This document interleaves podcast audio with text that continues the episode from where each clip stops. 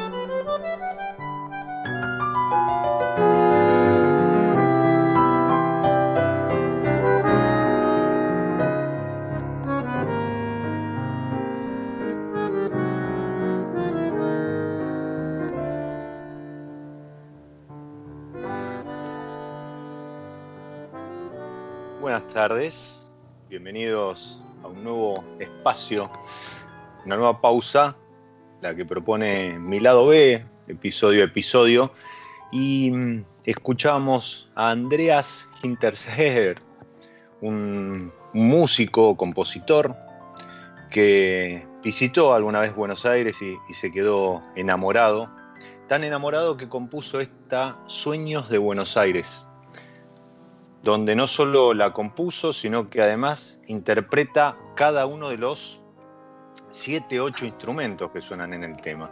Pero bueno, más allá de, Andreas y, y, de Sueños de Buenos Aires, la idea era un poco pensar en los sueños que desde una calurosa París pueda tener nuestra protagonista de hoy. Bienvenida a mi lado B, Paz Levinson. Hola, hola Diego. Hola, ¿cómo estás? ¿Te gusta el tango? Sí, me, encanta el tango, sí, Me, gusta mucho y, y, bueno, cuando estudié letras, eh, me acuerdo uno de los uno de los seminarios que más disfruté era de canciones, va, de, letras de tango, ¿no? Estudios de letras de tango. Y estudiamos un montón todos los, tangos de la primera época, así que Claro, todo el lunfardo, supongo. Y... Exacto, exacto. Qué lindo, qué lindo. ¿Y, solés escuchar eh, música argentina, nacional, tango, en, ahí en París? La verdad que ahora no tanto. Eh, en ese momento sí me fascinaba el, tema de las letras. Eh, ahora no tanto, pero sí me agarra ganas de. También en una época he bailado tango y, estando acá en París me agarra un poquito de ganas de, retomar un poco el tango. Bueno, supongo que ahora el tiempo escasea, ¿no? Fuiste mamá hace meses, ¿cuánto? Sí, hace siete meses ahora. Siete meses. Sí, sí, sí. espero que, dentro, dentro de poco puedas contar con, con algo de tiempo para, para retomar esa, esa pasión. Yo bailo, pero el tango nunca me, me, llamó bailarlo, pero sí es verdad que escucharlo te conecta con, con ese sentir em, nacional, argento, argentino desde, desde otro lugar, ¿no? Y, está bueno, supongo, a la distancia aún más. Eh, ¿Extrañas? Sí. sí, a veces no me gusta tanto lo, el lado, digamos, más, este, mm, ¿cómo diría? De eh, llorón, ¿no? Del tango, porque si estoy, va, si estoy lejos, es como que, sí, la nostalgia, no, si lo escucho es con placer y Claro, exacto, pero, pero, mm, pero sí escucho sí, mucha música argentina, por supuesto. Buenísimo, buenísimo. Y, te, iba a preguntar si, extrañabas, a lo mejor no tanto Buenos Aires, si, si bien estudiaste en, el CABE y fuiste profesor y, viviste mucho tiempo en Buenos Aires, pero vos sos nacida y criada en Bariloche, un Bariloche que hoy está cubierto de una nevada debe ser la más importante en los últimos 20 años. Sí, eh, sí, lo recuerdan a, parece que es parecido a lo que pasó en el 84. Mm. Eh, yo era muy chica, pero, pero me acuerdo que, que, bueno, que eran paredes de nieve inmensas, así que sí, eh, hablo a diario con mi familia y, y la verdad que creo que hace un montón que no ven tanta nieve. Sí, sí, sí, yo también tengo, tengo algunos amigos allá y están totalmente sorprendidos. Pero bueno, ya conectando con, el tema del vino y, todo lo que tenga que ver con, la producción agrícola, también los productores es como que están muy contentos por toda esta nieve que está cayendo en, toda la zona cordillerana, porque eso va a implicar mucha agua para, para riego, para todo lo que va a ser este, esta primavera-verano. Así que eso está total. Sí, sí, sí, total. Lo bueno sería que, bueno, se, se, repita como para tantos años de sequía y de, y de tener menos nieve en la cordillera que, que bueno, que se haga un buen, un buen, eh, una buena reserva para los años que vienen. Sí, y que a lo mejor no sea tan cíclico, sino un poco más, más constante. Exacto, exacto. Que, es, eh, ¿no? es como que pasan del calor extremo a, al, a, esta nevada, nevadas importantes. Pero bueno, en, Francia también lo están sufriendo, esto que, se conoce como cambio climático y, hay regiones que, se espera que la vayan a pasar mal, como Champagne o, alguna otra, con, todo el tema del aumento de las temperaturas, sequías, incendios que hemos visto como en Australia. Eh, sí. es, es, es, un, es algo que está pasando, sí, globalmente, por supuesto. Champagne eh, y sobre todo, bueno, acá el, el, sí, el sur de Francia y sí, de hecho también París. Y, eh, yo, eh, digamos, yo he vivido 13, 13 años en Buenos Aires y, y, el año pasado tuvimos los días más calurosos que yo tuve en mi vida, o sea que superó a Buenos Aires este, París. no en cantidad de días calurosos, pero sí en intensidad. Así que yo pensé que me venía a un lugar que, huía de, ese calor y, bueno, todo, lo contrario. Qué, qué, cosa loca, ¿no? Evidentemente la, Tierra nos está diciendo algo. ¿Cómo son tus días en, en, París como... O sea, yo te veo como una embajadora del vino argentino, sé que no, no, no es ese tu, tu función, sino eh, vos sos head sommelier de, del grupo PIC, ¿sí? el grupo este, creado por, por eh, la famosa chef. Y, mm, pero entiendo que un poco también es como que acompañás la comunicación del, vino, del vino argentino. Hace poco este, estuviste coordinando ahí algún seminario, alguna de las charlas que está haciendo la, asociación y, tenés participación con, la gente de la asociación. Pero, ¿cómo es tus días, cómo transcurren tus días eh, eh, en tanto head sommelier de Grupo PIC?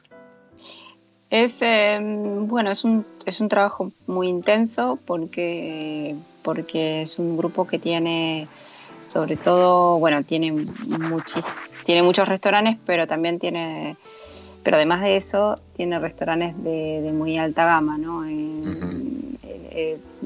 Anne-Sophie, eh, va, el grupo tiene, tiene ocho estrellas Michelin en total, entonces no es que es solo un restaurante tres estrellas, sino que es, eh, es, es, restaurante dos estrellas, una estrella, tres estrellas eh, y, también eh, varios países. Entonces, la verdad que bueno, yo estoy basada en Francia, pero ayer, por ejemplo, volví de, de Valence, que es nuestra digamos, es nuestra ciudad madre, porque está ahí el restaurante Tres Estrellas y porque ahí es donde vive la cocinera.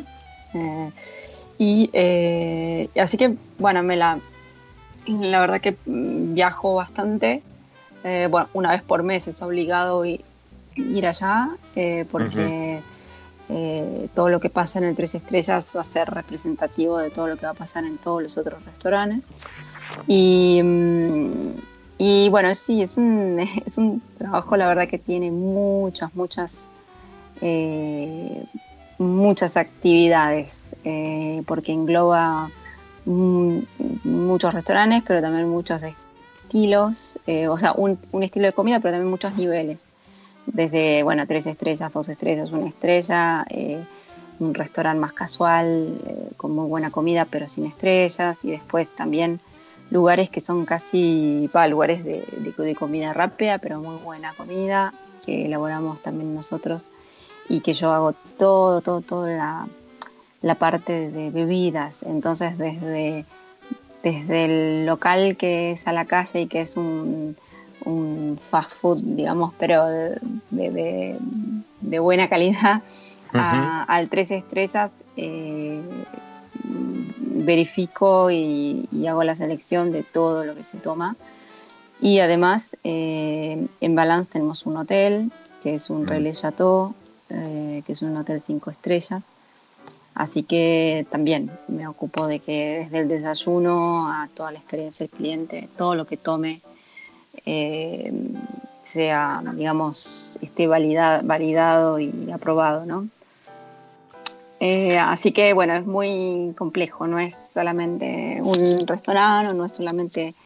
Sí, sí, no es elaborar una carta a lo mejor de, de vino. Exacto, son muchas y también muchas en el futuro, porque trabajamos, el año pasado abrimos el restaurante en Singapur, que estamos esperando o con objetivo de tener dos estrellas. Em, y después otros países que estamos desarrollando, que hoy son tres países, otros países diferentes, eh, con proyectos muy, muy ambiciosos. Eh, y, y, lo que tiene muy bueno este grupo, que a mí es un lujo, es que nuestro restaurante de exportación es el de una estrella. Entonces ya partimos de una base muy alta, ¿no? Entonces todo lo que hacemos en, el resto del mundo va a ser con un estándar, digamos, apostando a una estrella. Entonces, bueno, ese es, ese es nuestro como nivel de base. Sí, sí, sí, tu, eh, línea de partida. Claro, entonces, bueno, lo cual lo hace muy entretenido para un sommelier porque porque en cada restaurante, bueno, tenemos equipos de sommelier bastante grandes, cartas de vino mm, muy importantes, este, y bueno, y toda una parte creativa y, bueno, es muy, muy complejo, ¿no? Pero, pero bueno, es como un poco un sueño de, de que de tener este también tipo de restaurante como, como restaurante exportación, ¿no? Y, el personal que trabaja con, vos, el, equipo de sommeliers, ¿también lo, lo, seleccionás vos o...? Sí, sí, de todos, en todos los restaurantes, eh, todos los restaurantes, sobre todo la, cabeza, ¿no? El chef sommelier o la persona más importante. Eh, eh, esa, esa, persona tiene que estar seleccionada y aprobada por mí y, cada, cada país es diferente porque a veces también nuestros restaurantes están adentro de hoteles y los hoteles también tienen una estructura eh, mm, relacionada con el vino. Entonces yo a veces trabajo muy en relación con los directores de bebidas de los hoteles pero mm, por supuesto que sí, que nuestro equipo tiene que estar validado y aprobado por nosotros. Eh, y los sommeliers por mí, ¿no? Entonces, este, eh, también eso es, interesante porque también trabajo con gente de, bueno, con los equipos de, Londres o de Singapur o de Suiza. Entonces, cada, cada, equipo es diferente y cada cliente también es diferente. Eh, las expectativas y los hábitos de consumo son diferentes. Eh, así que también abriendo mercados, cuando abrimos un mercado, cuando instalamos un restaurante en un mercado nuevo, también aprendo muchísimo sobre ese mercado específico, ¿no? Eh, así que la verdad que eso es, sí, es súper interesante. No, ya lo creo, es todo, es todo un mundo, todo un negocio y, y a lo mejor la, figura que uno tiene en mente del sommelier es el, de restaurante, el que acompaña y, te recomienda o está en servicio, o a lo mejor se encarga de un poco de, las compras o, el mantenimiento de la cava de, ese restaurante, pero está claro que la profesión... Eh, va mucho más allá, ¿sí? Por eso justamente te preguntaba lo de seleccionar personal, porque a lo mejor uno lo podría asociar con un tema de recursos humanos y demás, pero bueno, está claro que como vos bien decís, es, tu equipo, entonces mínimamente tiene que tener tu pulgar arriba porque es la persona con la, después, con la que después vas a, trabajar. Y mm, vos eh, te recibiste en el 2009. Yo me recibí como sommelier en el 2006. 2006, perdón. en verdad fue la primera camada la camada experimental de, de Cava. Eh, Cava 2009 en 2004. doble set. 2009 hice doble set, sí, y, mm, ah, y, pero sí, el, eh, la primera camada fue, eh, Cava abrió en 2004, así que fue una carrera de dos años y me recibí en 2006. Bien. Después vino Mejor Sommelier de la Argentina, Mejor Sommelier de Américas y, digamos, la, frutilla eh, por ahora. No sabemos, eso está en, tu cabeza, en tus ganas y, demás.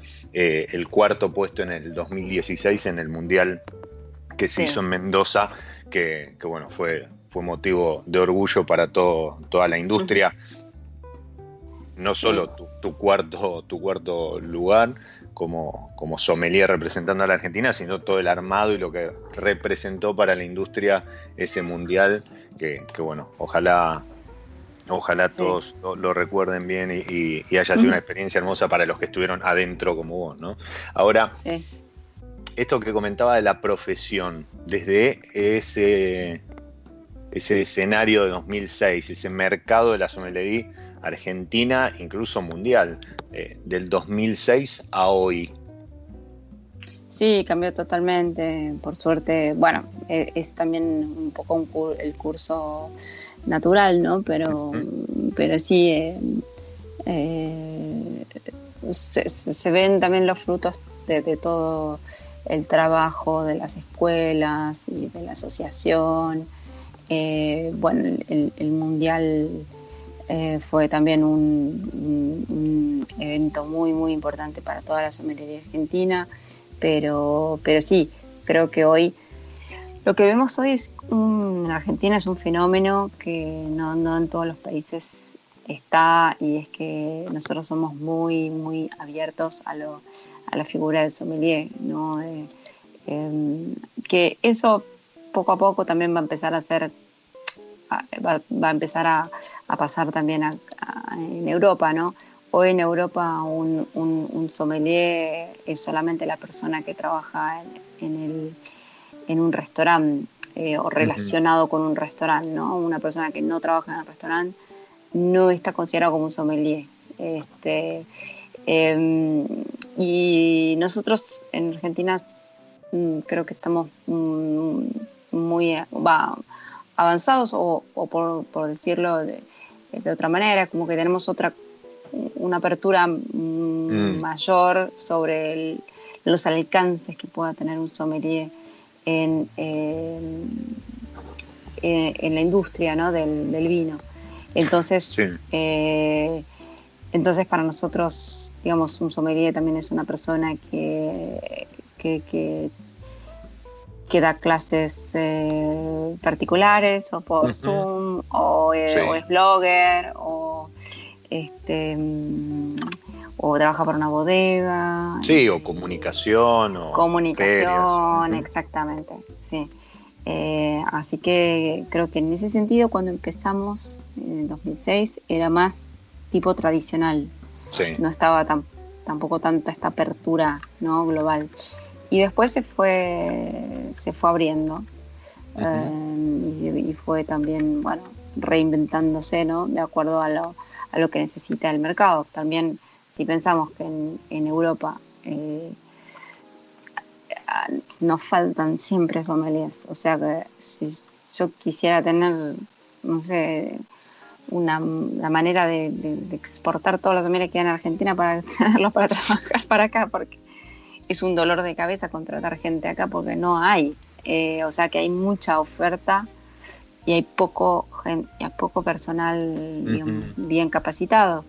Entonces, eh, el sommelier no tiene tiempo de ni estar en el blog o de hacer otras cosas. El sommelier tiene cantidad de propuestas y de trabajos en, restaurantes. Eh, y nuestro mercado es totalmente diferente porque tal vez no hay tantos restaurantes de lujo para absorber a todos los sommeliers. Entonces es por eso que se diversifica. Sí, y bueno, eh, y, el, y el contexto este por el cual estamos atravesando, que ahora me contarás un poco cómo, cómo impactó en, tu trabajo eh, dentro del grupo y, al grupo en sí, ¿no?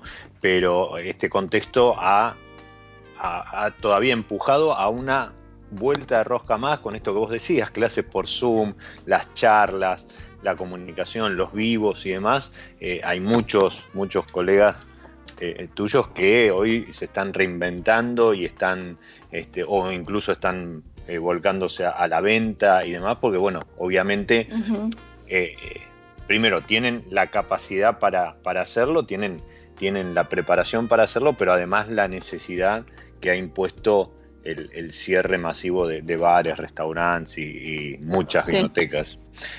¿cómo, cómo, se está viviendo este, esta situación COVID en, Francia, más allá de bueno, las estadísticas, los números y, todo lo, que nos llega, pero, pero desde adentro del grupo PIC. Desde dentro del grupo, nosotros hoy tenemos solo un restaurante eh, que está cerrado, que es en Londres y que mm. abrimos en septiembre. Eh, Londres tiene una situación un poquito más complicada que nosotros. Mm. Em, Francia, la verdad que dentro de todo el confinamiento fue un poco tardío, digamos, ya había bastantes casos y, y, no se confinaba, entonces fue un poco tardío por, por mucha gente, o sea, lo, no lo atraparon a tiempo.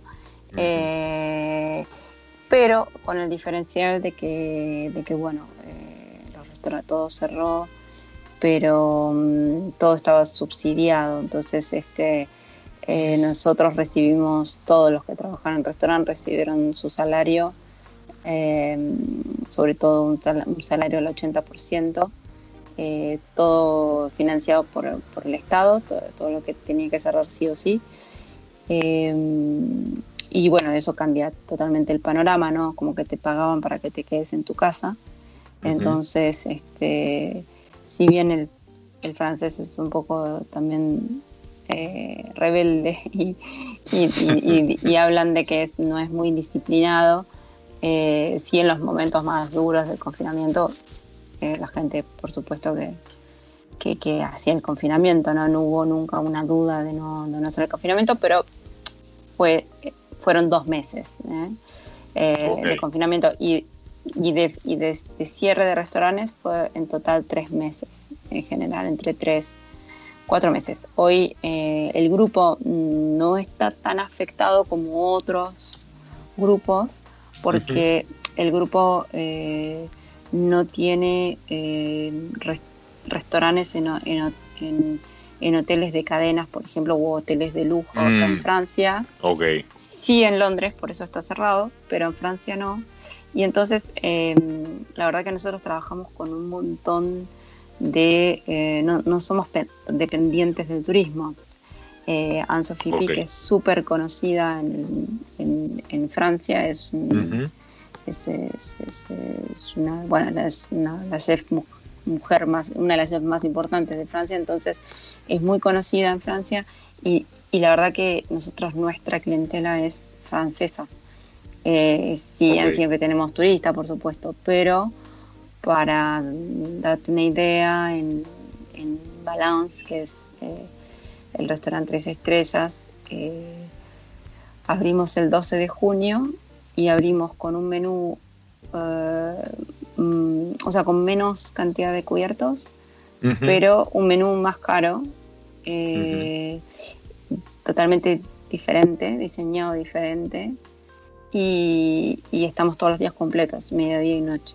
Entonces, este, eh, es un poco, bueno, tenemos una suerte enorme de estar también en una ciudad como Valence, que es una ciudad donde pasa mucha gente que está entre el corredor, digamos, entre une como norte y sur, y es mm. como la ruta que todo el mundo va al sur, a Marsella. Em, así que la verdad que, que, no nos podemos quejar en el hoy. Y París, siempre en verano, tiene una actividad un poquito más lenta. Eh, es un restaurante igual que queda abierto en las vacaciones, que acá las vacaciones son agosto.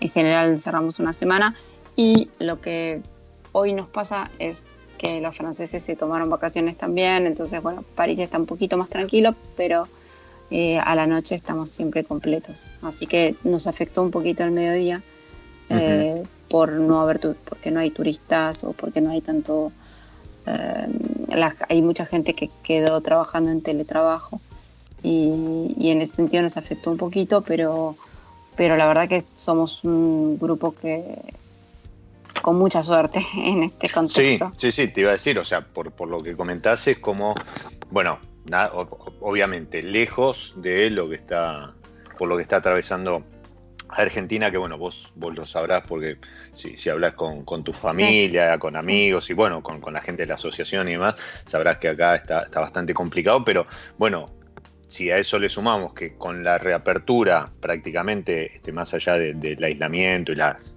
las medidas de, seguridad e higiene que, exige este, esta situación, eh, por lo que comentás, es como si nada, entonces sí, son unos privilegiados, la verdad que sí, la verdad que sí.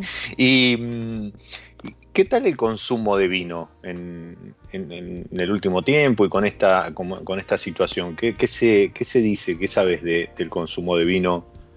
Porque hay, hay como algunos que dicen que toda esta situación ayudó para que el consumo aumentara en cuanto a, que uno está en su casa y demás. Otros dicen que no, que ha caído. Y esto te hablo tanto en Argentina eh, como en, España, por ejemplo. Eh, a nivel mundial, lo que se comenta es que lo que aumentó, lo que creció impresionante fue la venta de bagging box, por ejemplo, que, sé que en Francia es un, producto que tiene salida. Sí, em, la verdad que no tengo el número, digamos, este, oficial, pero lo que lo que pudimos ver es que, que em, bueno, el francés siempre, digamos, toma bastante vino. es uno de los países donde sí, donde más, donde más se toma. Em, pero al mismo tiempo es eh, le gusta estar mucho en la calle y, en los bares y en los bistros Así que mm, creo que vi las dos cosas, gente que tal vez tomó menos inclusive porque no tenía toda esa parte social. Eh, y también lo tomaron como un periodo también de, de, desintoxicación, digamos. Em, pero, pero acá el, consumo sí es verdad que es bastante bastante alto de por sí, ¿no? Este, si bien va bajando como, como en el mundo entero.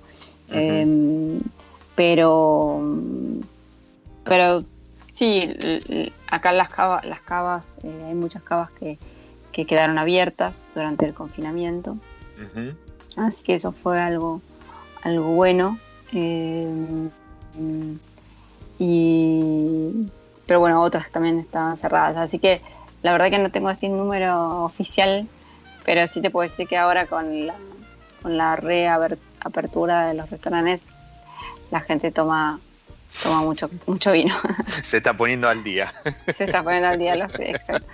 Y sí, muchos también estaban llorando porque vaciaban las, las cavas, vaciaban sus, sus cavas. las propias, sí. Las propias, sí. Sí, yo lo, lo, lo, que, lo que he visto es que sí, la situación en general ha sido también un poco como la que comentabas, ¿no? La gente ha consumido lo que tenía en casa, este, algunos a poco supermercados y, demás queda abierto y, creo que el único país que, ha hecho una prohibición de, del vino y del alcohol en general fue Sudáfrica, que, que bueno, la, industria lo está sufriendo en, ese país, como país productor además, pero creo que al... Sí, Sí, sí, alrededor del mundo la, situación ha sido, sí, como vos decís, ¿no? Eh, ha habido de todo, pero en general eh, el consumo es como que de a poco ha empezado a repuntar después de años a nivel mundial de, cierta tendencia a la baja. Vamos a hacer una pausa, yo siempre digo, es una pausa dentro de la pausa y, como siempre este, la gente de, San Felicien me invita a jugar con algún, alguna variedad, algún varietal y alguna canción, algún, algo de música que por algún motivo entiendo que, que termino eligiendo por algún punto de, contacto. El varietal que, elegí para, este episodio es el Malbec, ¿sí? Malbec de, San Felicien, que, que, estoy disfrutando en la copa y que seguramente seguiremos disfrutando cuando pase el temblor.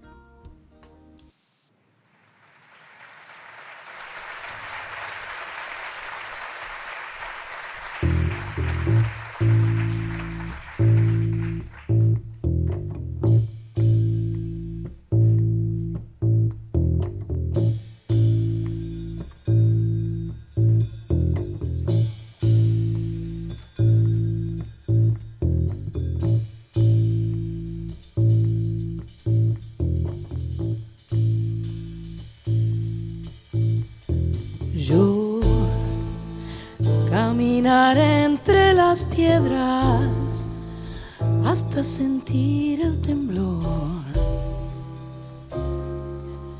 en mis piernas. A veces tengo temor, lo sé, a veces vergüenza.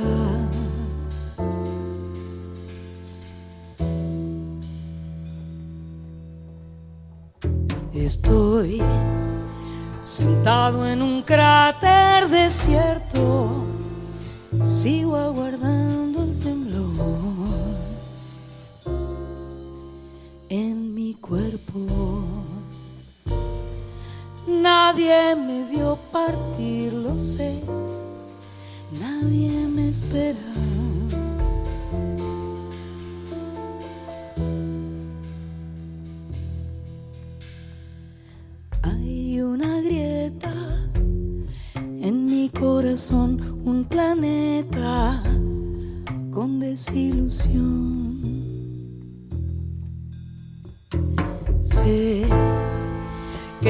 te encontraré en estas ruinas, ya no tendremos que hablar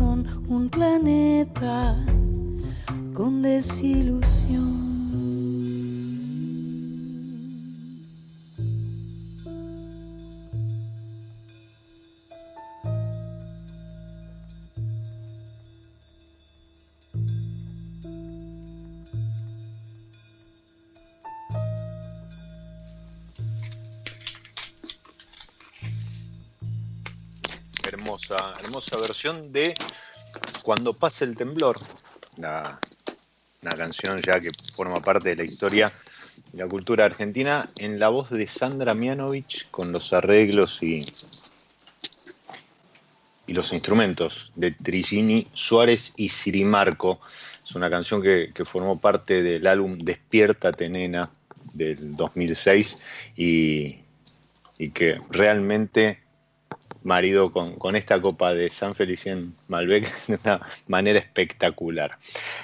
Recién, eh, Paz, yo mencioné al pasar como un dato que, leí por ahí respecto del bagging box y, te decía que tengo la, sensación, vos me lo confirmarás, de que en Francia es como un formato que tiene muy buena, muy buena salida. ¿Qué, opinión te merece bagging box, lata, botellas de no digo de, plástico, pero, pero botellas de 375 y, mm. y otros estos formatos alternativos que, van surgiendo como para impulsar a lo mejor, siempre se dice que es para que los millennials se acerquen al, al vino.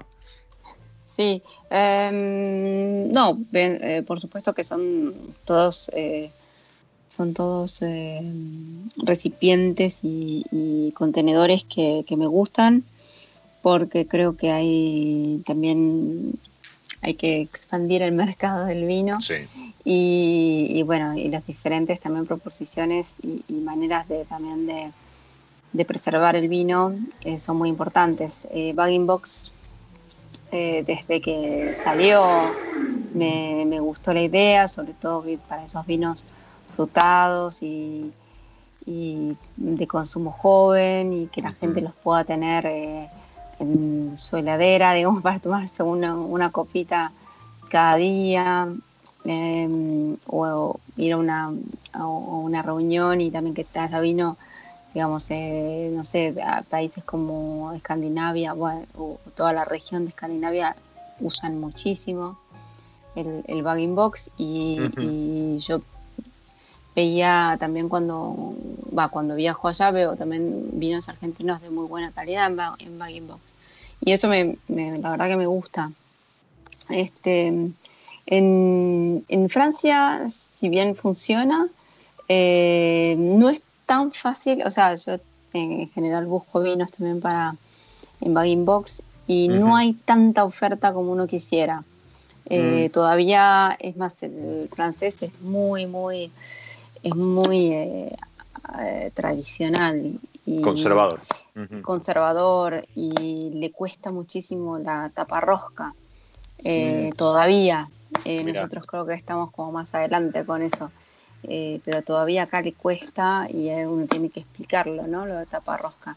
Y con el bagging box es difícil a veces encontrar todo lo que uno quiera, ¿no? No hay muchas bodegas tampoco que lo puedan hacer porque también, bueno, requiere de una tecnología específica. Sí, y como hay muchísimas bodegas que son muy mínimas, ¿viste?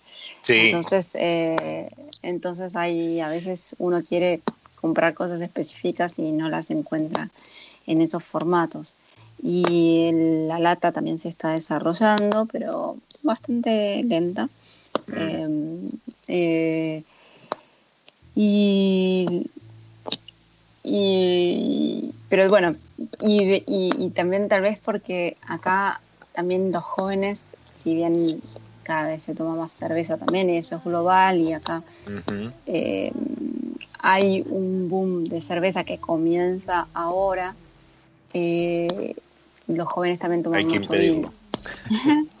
toman mucho vino. La, cerveza es malísima, o sea, las grandes cervecerías en Francia son malísimas, no es como Alemania que son todas buenas, pero, mm, o casi todas buenas, pero pero sí se, empiezan a desarrollar más las cervezas, eh, las cervezas sobre todo de artesanales. y acá en París hay muchas cervecerías chiquitas, eh, locales muy buenas.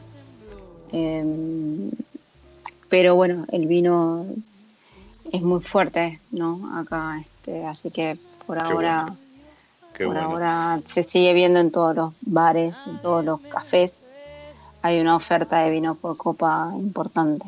Eso te iba a preguntar. El, vino por copa sí lo aceptan, ¿no? O sea, no, no es que, ah, no, si no me traes la botella y me la descorchás y no. O sea, no, muchísimo. Vino por copa funciona. Todo, todo el, sí, todo el mundo, todo el mundo. Tal vez sería bueno ver más vino tirado, pero no, tampoco porque son muy conservadores en ese sentido todavía. Y, frente a lo que es, em, o sea, conservadores, perfecto, bien. ¿Y nacionalistas respecto del vino? Sí, sumamente. Eh, ¿Cómo, reciben a una Paz Levinson? Eh, eh, no, no te digo hoy que a lo mejor ya tenés este, un nombre, bueno, dentro del grupo eh, tenés una posición y demás, pero, pero aquellos primeros pasos de, Paz Levinson en, París con, Marcelo y, su señora, te, el hermano Marcelo fue compañero mío de la secundaria, mira lo que te digo. Ah, mira, sí, sí, sí, hablamos, hablamos de él y hablamos de vos cuando, cuando surge algún asado y demás. Em, ¿cómo, fue, ¿Cómo fue la recepción de una Paz Levinson argentina, sommelier, mujer? Eh, en, ese, ese espacio conservador y nacionalista del vino francés. Sí, tal vez era demasiadas cosas que, que, ellos no lo... demasiadas cosas diferentes a un recorrido a un recorrido más este clásico, ¿no? De un sommelier. Entonces, tal vez difícil de que entiendan eh, que una sommelier de Francia, mujer, de una sommelier argentina, mujer, les recomiende un vino francés. Entonces, en mm. general, se da como una discriminación opuesta, o como diferente, ¿no? Como que me confíen más en mi palabra cuando hablo de vinos extranjeros porque soy extranjera y, y tal vez menos de vino francés porque no soy francesa. Entonces es como mm yo, yo igual aprovechaba eso y para tener cartas de vino muy internacionales. Entonces eh, lo que me gustaba era que la gente confiaba en todo lo que yo decía de vino extranjero. Em, Pero los franceses los elegían ellos. y los franceses se los dejaba elegir. No, los franceses yo, elegía y bueno, cuando veía que alguien nada, que estaba abierto también a eso, por supuesto estaba, estaba el vino elegido, ¿no? Pero... Mm, pero me aproveché de eso porque la verdad que para mí un, sommelier mm, el día puede para mí lo, que mi misión es como que todos los sommeliers que trabajen conmigo si mañana se van a trabajar en Nueva York no es un shock. Eh, van a saber exactamente que, que, hay vino en todo el mundo y van a haber probado el vino. Entonces por eso que siempre traté de tener un 40% que es un montón, o del 30-40% de vino extranjero y después el resto francés. Ah, bueno. sí, es un eh, número. Sí. Es un número incluso para un país productor del, tamaño de Francia, ¿no? O sea, a lo mejor si fuese un, país productor a lo mejor más, más chico en cuanto a, peso a nivel global, eh, se entiende el 40%, pero en Francia un 30, un 40% de la carta de vino extranjero o no francés, eh, sí es un número. Sí, y, mm, y, eh, así que bueno, aproveché, aproveché eso para también seguir probando vinos de todo el mundo, porque si no también me iba a cerrar mucho en el vino francés.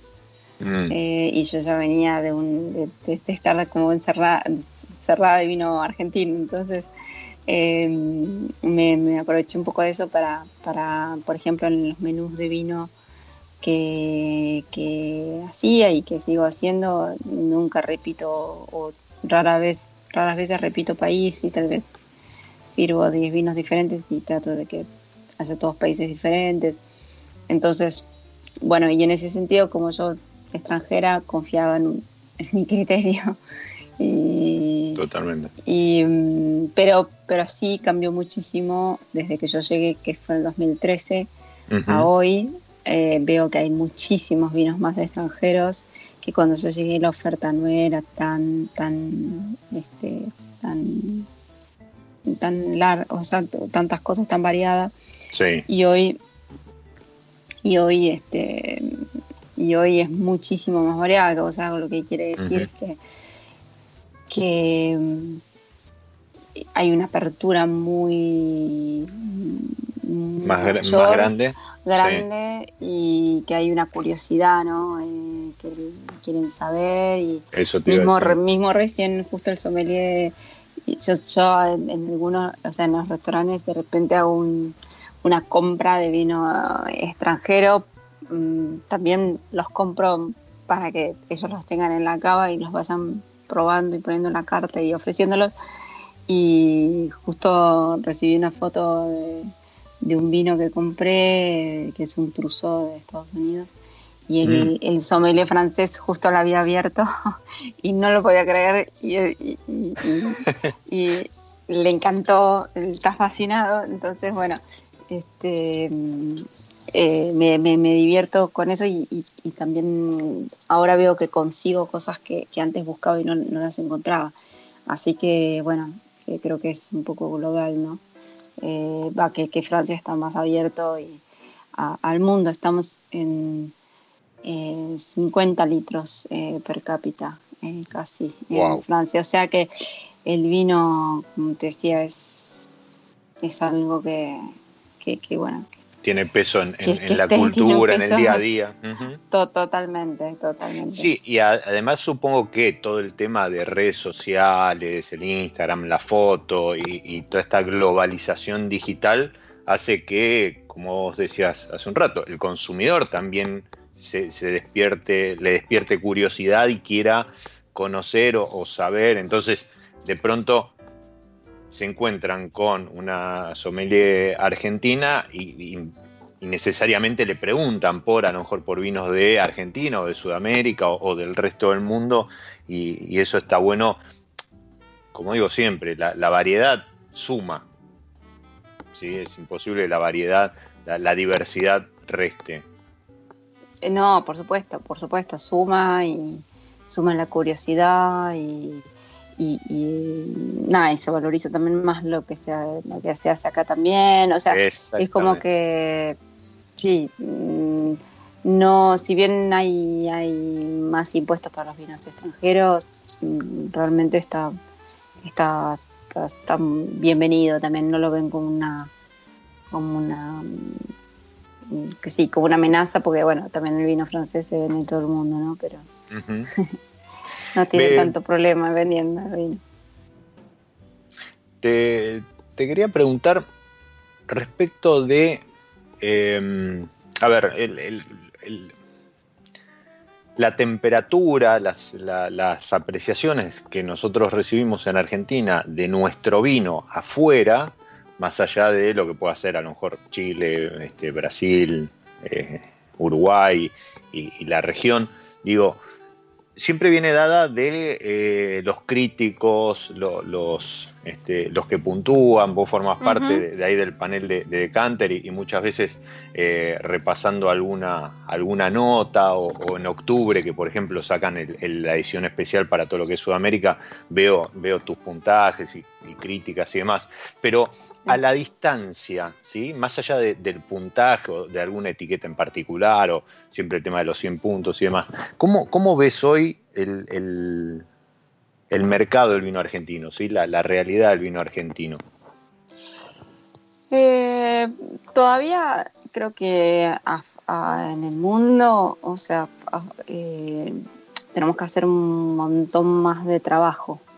Eh, yo hasta que no vea que, que digamos que un sommelier de un restaurante tres estrellas eh, ponga vino argentino en la carta, porque como pone un vino italiano, creo que, no tenemos que descansar, ¿no? A, seguir promoviendo el vino argentino, porque mm, creo que hoy hay un gran desconocimiento. Si, si, si bien hacemos un montón de cosas y, y, bueno, intentamos por todos los medios, digamos, de, conquistar el mundo, creo que todavía nos falta eh, estar bien presentes en, por ejemplo, en Escandinavia, en, bueno, en los mejores restaurantes de Estados Unidos, pero no, no, no solo, digamos, en el bistro que sirve el Malbec por copa, porque eso ya se sabe, sabemos que es exitoso.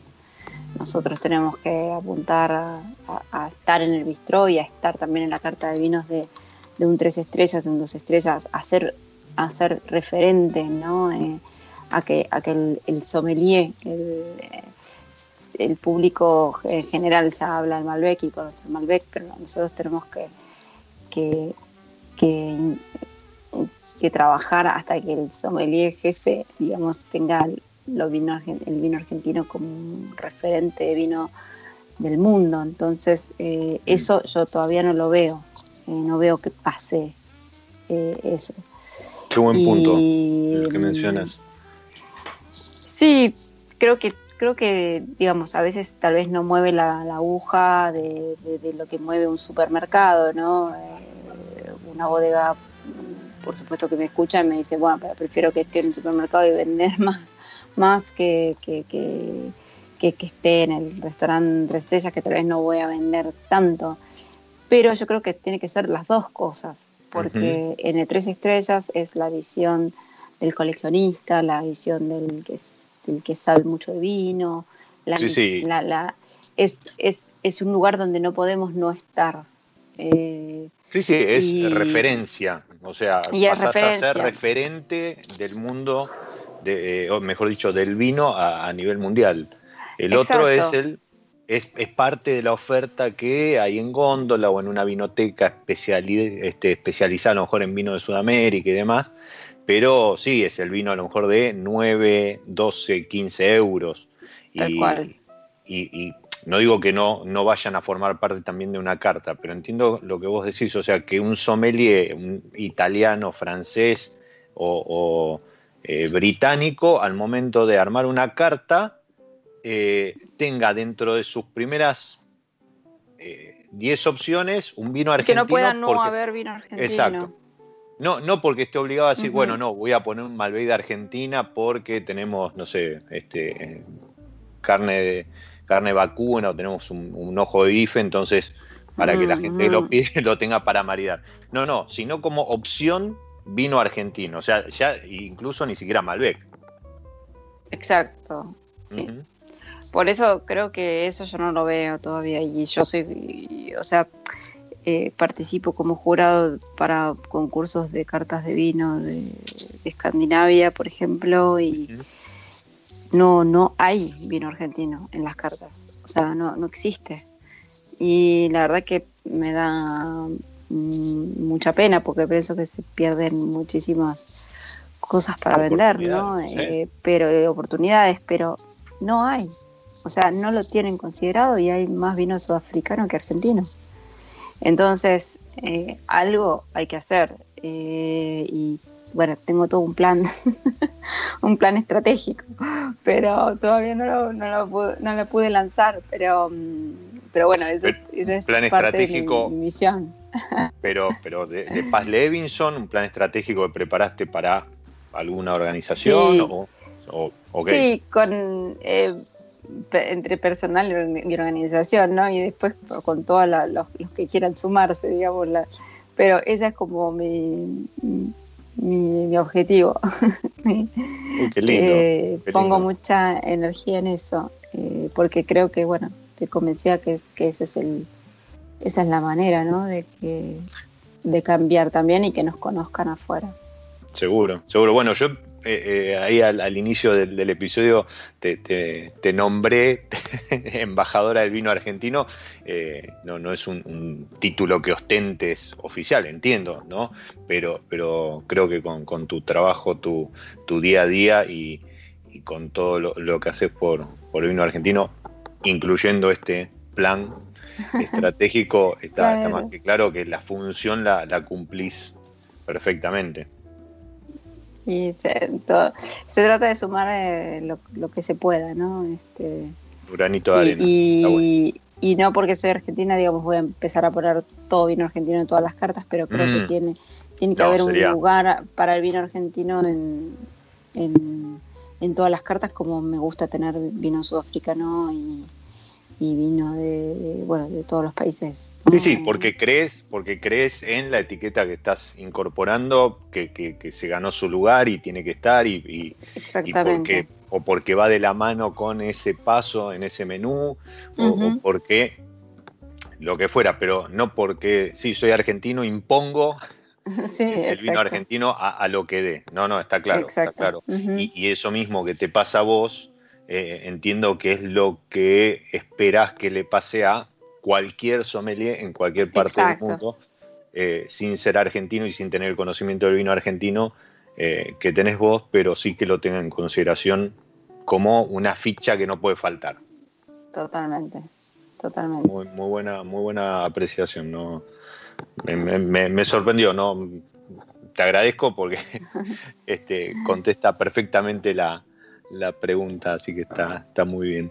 Em, se nos fue el episodio.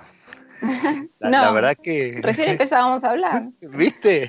Recién nos empezamos a soltar. Con lo cual, obviamente, queda la, invitación abierta para cuando ese, ese plan estratégico eh, tome, tome forma. y, y, bueno, obviamente está a mi lado B radio, web, redes para, para compartirlo, porque creo que, sí, que, hoy la comunicación del vino argentino, a la cual tanto se le ha achacado durante mucho tiempo, ha, comenzado a, recorrer un camino de, crecimiento, de difusión en otros términos, eh, con, ese objetivo, acercar el vino y no solo al consumidor argentino, sino al mundo, pero falta mucho, como vos decías, por, por hacer para, para que todavía se sume más gente al, al vino argentino y no solo en Argentina, sino, como decías, alrededor del mundo.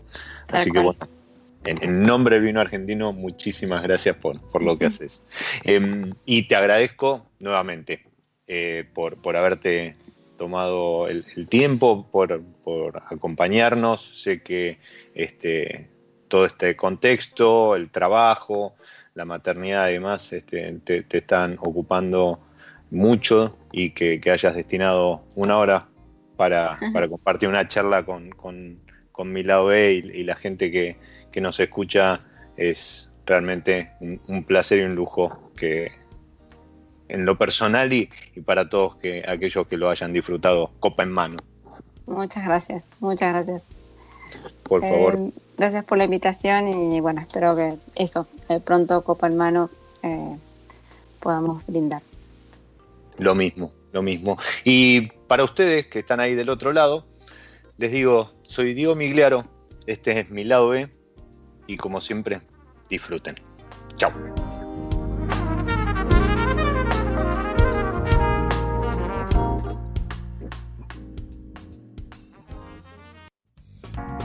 Nos encontramos en cualquier momento en otro episodio de Mi lado B.